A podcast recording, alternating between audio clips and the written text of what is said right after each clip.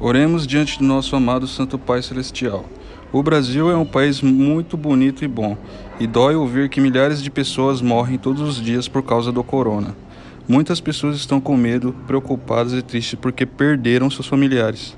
Que o Senhor abençoe o povo brasileiro.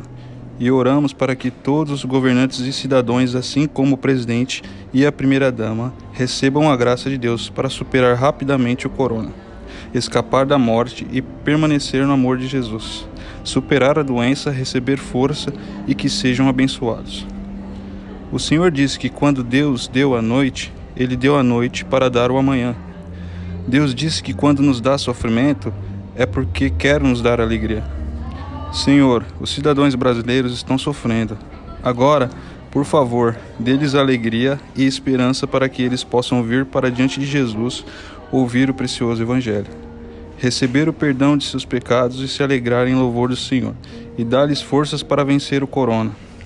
Espero sinceramente que o Senhor mate todo o coronavírus, que nos faça desviar disso e agregue graça e bênçãos para que os cidadãos do Brasil possam viver uma nova esperança em Jesus.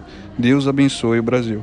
E por favor, abençoe o Brasil para se tornar um novo país que acredita em Deus, enquanto os membros de nossa igreja oram pelo Evangelho.